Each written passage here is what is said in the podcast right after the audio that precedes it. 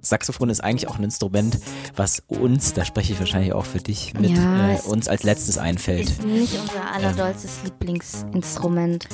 Und insofern war das cool, dass äh, wir da eigentlich mit unseren Frieden mit dem Saxophon finden konnten.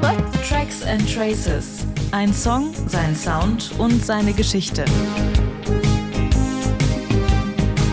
Ihr hört den Podcast, in dem Musikerinnen und Musiker blank ziehen, indem sie ihre Songs Spur für Spur auseinandernehmen und erklären, wie sie entstanden sind. Ich bin Gregor Schenk.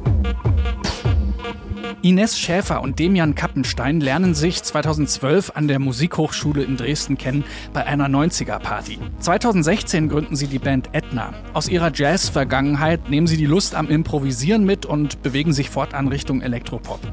Ihr Debütalbum Made by Desire nehmen sie in den legendären Hansa-Studios in Berlin auf, wo schon David Bowie ein- und ausgegangen ist. Moses Schneider produziert das Album.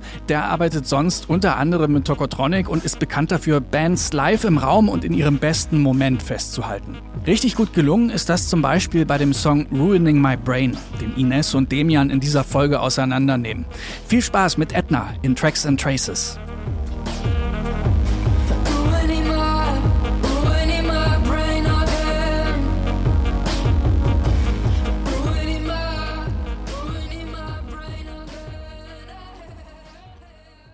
Ich bin Demian. Ich spiele Schlagzeug und was sonst noch so anfällt, bisschen Elektronik und so bei Edna. Und ich bin Ines und ich singe und ich spiele ähm, Bass-Synthesizer und normale Synthesizer.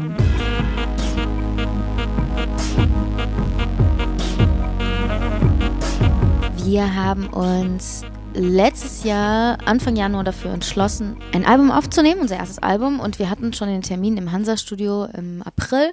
Und wir hatten im Jahr davor Schrottwichteln gemacht mit unseren Technikern und mit unserem Lichtmann und äh, Manager und so. Und bei dem Schrottwichteln hat Demian so einen Walkman bekommen. Der eigentliche Hauptgewinn, dachte ich. Erwin, unser Tontechniker, hatte den mitgebracht und äh, ich habe es dann aufgesetzt und äh, es war sogar eine Simple Minds Kassette drin und dann musste man aber feststellen, dass die total krass leiert. Also der Walkman hatte ein äh, Leierproblem und alle haben sich total kaputt gelacht, ähm, dass sich das doch als eher eine Niete rausstellte.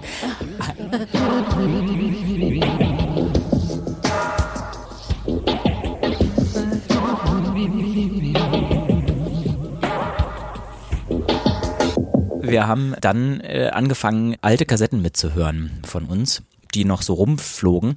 Und da sind Kassetten aus meinem Schlagzeugunterricht drin gelandet, äh, wo Jazz-Samples und auch so Mitspielrhythmen von Schlagzeugcomputern drauf waren. Und die haben wir quasi mit diesem kaputten äh, Walkman zusammen abgesampelt auf unsere Sampler und die haben uns quasi inspiriert zu diesem Beat und sind auch teilweise als Klangcollagen mit dort eingeflossen. Thank you.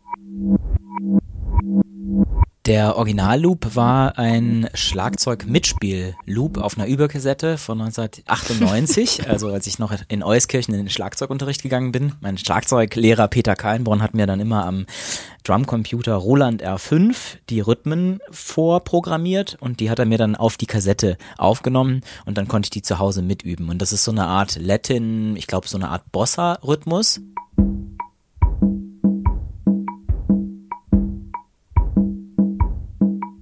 Und irgendwie ist der auf der Kassette rückwärts drauf. Also ich muss es dann rückwärts abspielen, um überhaupt zu hören, was der Ursprung war. Also ich weiß nicht, ob es irgendwie auf den falschen Tonkopf aufgenommen hat oder wie das entstanden ist. Aber jetzt, wenn man die Kassette abspielt, ist dieser Loop quasi so rückwärts. Und den haben wir uns quasi abgesampelt und der macht so eine bisschen geheimnisvolle und auch kaputte Atmosphäre.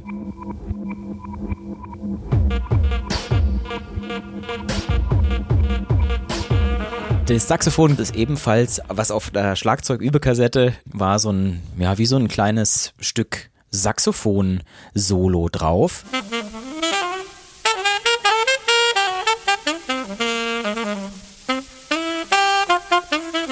Dieses eirige Saxophon, da habe ich einfach nur einen Ton rausgenommen und eine kleine Tonvariation, damit ich irgendwie was anderes habe als eine Glocke oder so.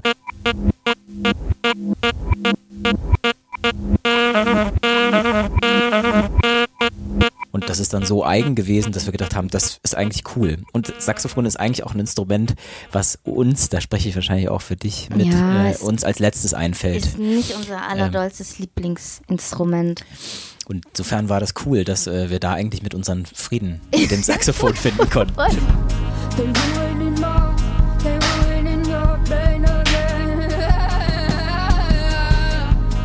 Wir jammen immer im Proberaum viel rum und nehmen uns dabei auf. Und da ist dann quasi so eine Art raue Version schon entstanden von dem Song.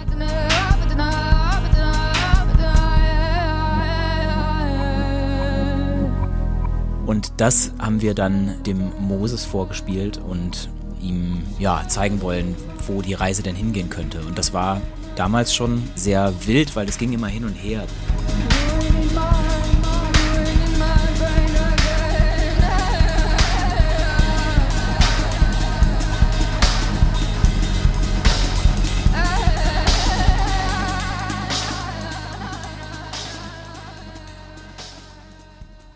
Hatten fünf Tage das Hansa-Studio und haben davon dann vier genutzt und haben jeden Tag so zwischen zwei und vier Songs aufgenommen.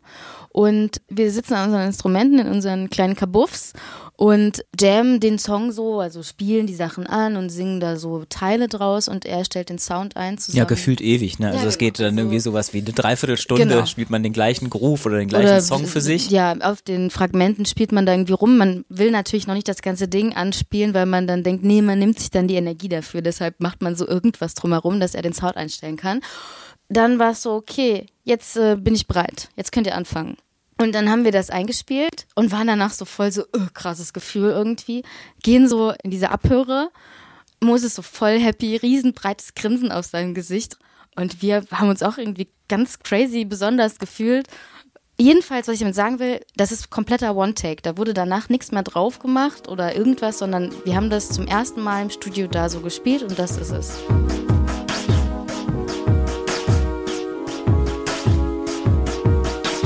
Moses, der war eigentlich wie so ein verrückter Professor, der einfach sehr, sehr viel mit Delays und analogen Effekten hantiert. Und deswegen hat Moses halt auch ewig immer erst eingestellt. Also der Sound muss bei dieser Art von Arbeit eigentlich vorher stehen. Und dann wird aufgenommen und dann kann man auch nicht mehr viel dran machen. Und deswegen war es auch so besonders, weil er eigentlich mit dem Spielen zusammen mit uns auch die Produktion macht oder improvisiert. Und das ist eigentlich was, was für alle Beteiligten dann gleichzeitig total spannend und überraschend auch ist.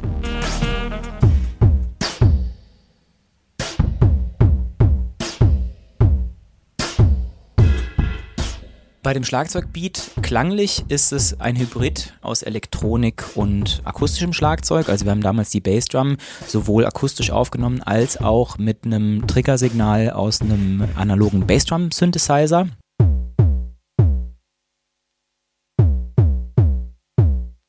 Und für die Aufnahme ist nur dieses Triggersignal dann verwendet worden. Das heißt, alles, was Spielgefühl angeht, ist quasi komplett durch und live gespielt, aber das Saxophon auf einem Samplepad und der Bassdrum-Trigger gespielt.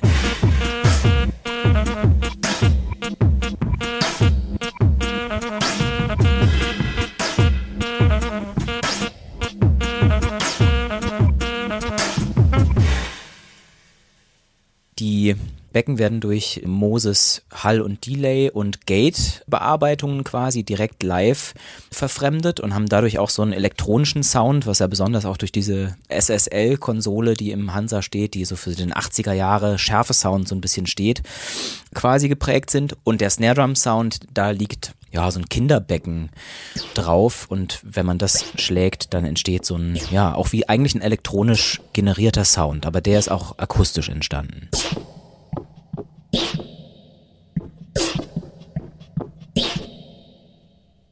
Ich finde diese Gratwanderung spannend. Ab wann klingt ein elektronischer Sound organisch und was braucht er eigentlich, um als vermenschlicht durchzugehen? Und auf der anderen Seite, wie kriegt man Klänge aus dem Raum in eine Maschine, so dass man das Gefühl hat, die unterhalten sich auf einer Ebene? Und da ist halt auch als Kit diese Studiotechnik neben dem, dass man auch akustische Signale und das Schlagzeug so experimentell äh, durch Schrott oder durch Sachen, die man drauflegt, verfremdet und dass man es dann nicht gleich so klischeemäßig zuordnen kann.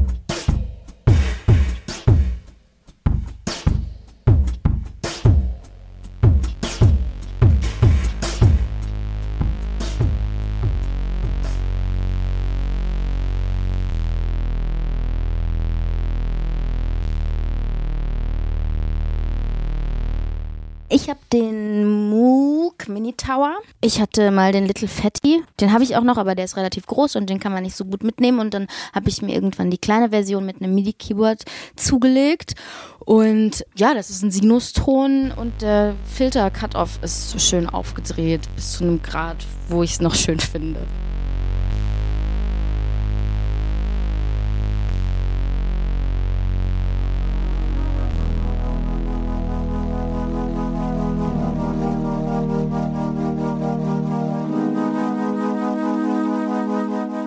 Flächen und ich suche da immer ganz viel und bleib aber doch öfters bei den gleichen dann wieder hängen. Und in dem Fall ist es eine nordische, keltische Flöte mit schönen Chorus reingedreht. Und ich mag halt an diesen Flächen immer, dass die so eine große Welt erstmal aufmachen, ohne dass da jetzt eine große Heilfahne drauf ist, sondern dadurch, dass die stehen, machen die das schon.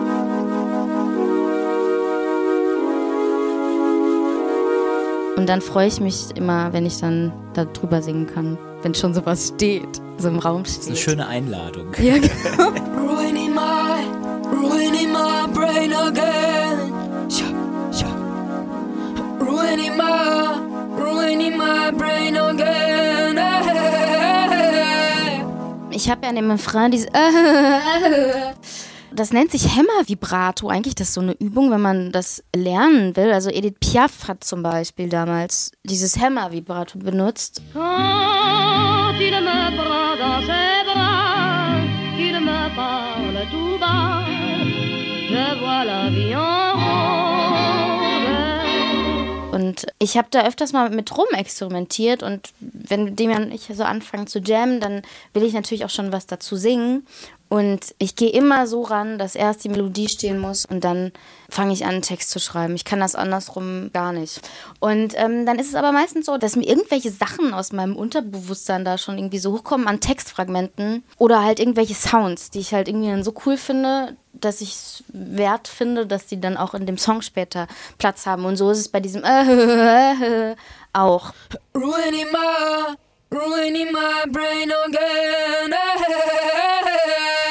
Da ist auf jeden Fall so ein Doppelungseffekt schon. Ich singe mit dem Effektgerät quasi. Die Stimme nimmt es quasi auf und gibt es um eine Millisekunde versetzt wieder. Das ist der Effekt, der da auf der Stimme drauf ist. See it coming, but my will is too weak and I'm not ready. I'm not ready. Demian hat sich noch nicht dazu überwunden, selber auch mitzusingen. Und deshalb mache ich den immer an. Das ist noch mein Vertreter, bis ich mich traue, die zweiten Stimmen selber dann zu singen.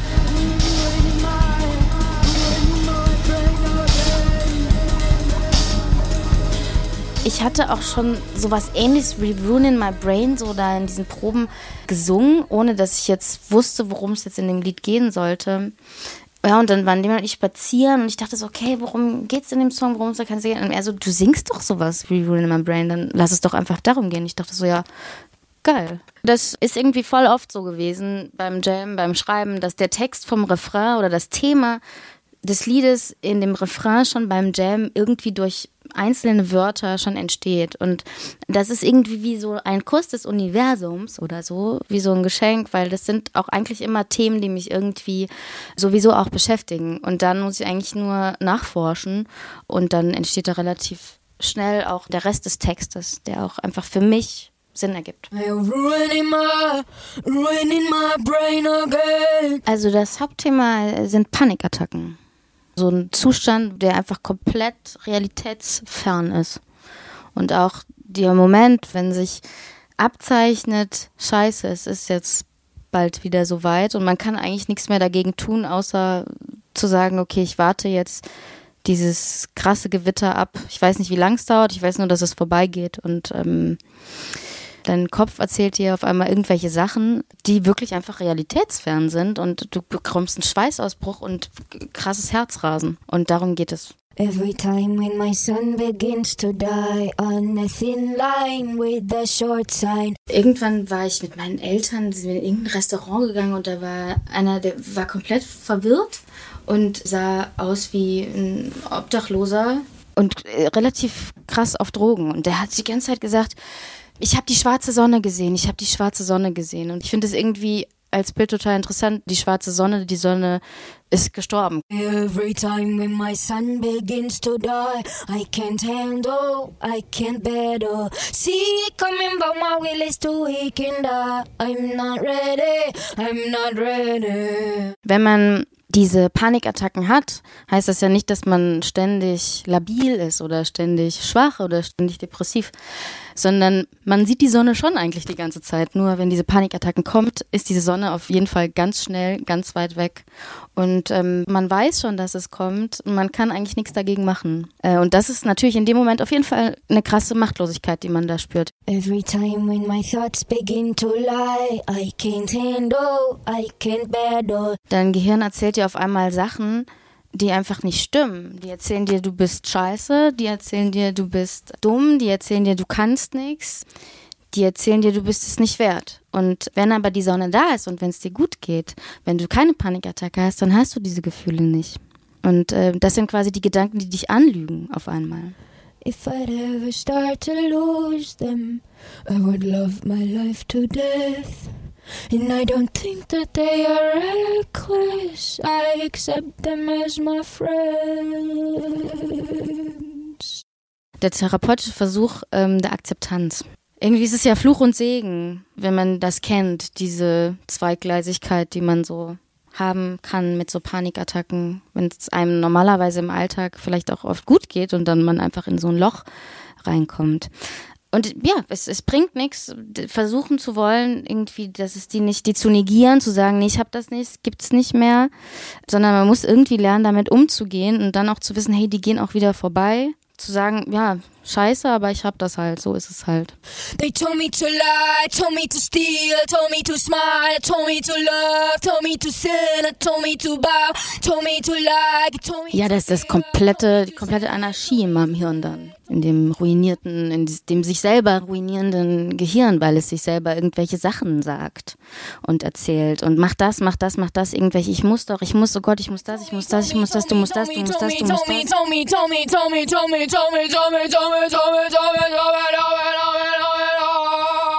Ich wollte das darstellen, wie sich das anhört, wenn man in so einer Panikattacke ist, weil man sitzt vielleicht irgendwo oder liegt sogar irgendwie im Bett oder geht spazieren, aber innerlich ist es komplett Chaos und du brichst einfach ineinander und hörst tausend Stimmen und weißt nicht mehr weiter und hast Angst und Schweißausbrüche. Und das soll das darstellen.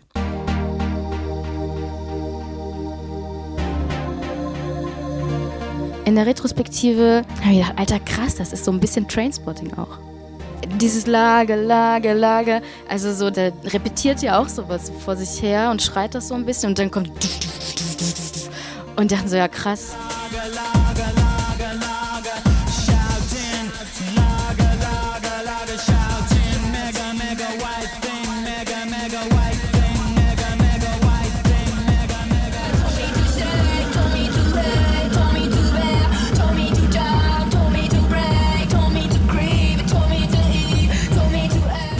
lieben Überraschungen. Also sowohl die Hörer zu überraschen, als auch uns selber und irgendwie Wendungen zu finden, wo wir selber nicht damit gerechnet hätten, dass das jetzt kommt. Und das ist so ein Beispiel dafür. Zu dem Zeitpunkt haben wir auch so ein Retro-Flash gehabt, so ein 90er Retro-Flash und auch, ich kann mich erinnern, dass wir kurz vorher mit Freunden zusammen feiern waren und da dann auch so eine Art YouTube-Party 90er äh, Techno und Eurotrash-Sachen zusammen abgelaufen ist. Wir sind ja sowieso auch beide große Fans von, äh, ich denke nur an den Clown, der durch diese Röhre geht. Ich, Ach so, ähm, von, äh, Der- Prodigy. Der ist, der ist eine Woche gestorben, bevor wir ins Studio gegangen sind. Ne? Ja, das war auch so ein bisschen im Studio, äh, so ein Thema, so was uns voll, also so ein Flashback, ja. weil wir dann auch zusammen äh, in den Pausen, wenn äh, gerade noch der Kopf nicht voll genug war, wir uns dann Videos von Prodigy Ja, und das haben. irgendwie schon auch das begleitet hat. Firestarter. Ja. haben wir viel geguckt. ja, eigentlich war schon so Firestarter, finde ich, von diesem Tunnel, dieses was immer weitergeht. Finde ich, ist das eigentlich schon so eine Inspiration. Und so ein Drive. Ja.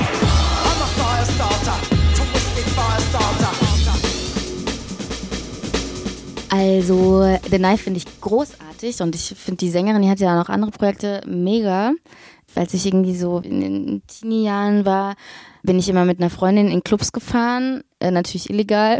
Und da haben wir immer dieses Lied It was me on that road and you couldn't see in the flashlight. Dieses Lied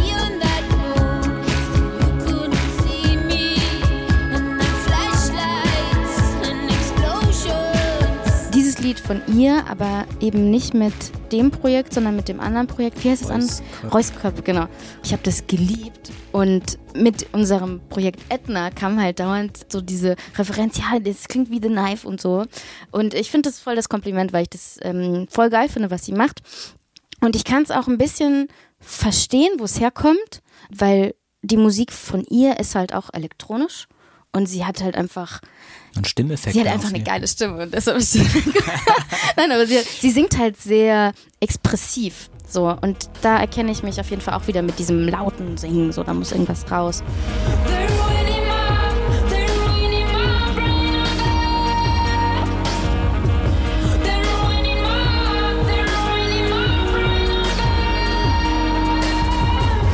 Im Konzert weitet sich dieses Stück regelrecht zu so einem kleinen Rave aus. Also wir arbeiten inzwischen an dieser Stelle mit so einem Techno-Drum-Computer, wo wir quasi selber live mixen und gleichzeitig tanzen können. und das ist auch was, was wir früher live so nicht gemacht haben, also was auch irgendwie neu ist. Und der Song hat uns da eigentlich so mit reingebracht. Also dass man mitten im Konzert eigentlich das Gefühl bekommt, man Schmeißt alles hin und Ja. stehst auf. und jetzt raven und tanzen wir einfach ab. Und das ähm, ist jetzt zusätzlich zu dieser Stimmung, die der Song macht, auf jeden Fall das, was ich mit dem Song auch verbinde. Also eigentlich auch so ein bisschen so eine Befreiung von Denkmustern, was jetzt zum Beispiel, ich muss immer am Schlagzeug sitzen, Ines muss immer am Keyboard sitzen, sondern nein, wir können auch äh, Rumspringen. Rumspringen und äh, Elektrospuren quasi regeln und Spannungsaufbauten, die eher aus der elektronischen Musik kommen, einfließen lassen.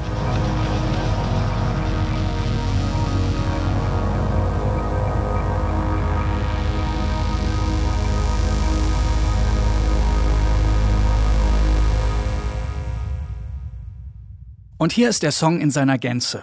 Edna mit Ruining My Brain. Thank you.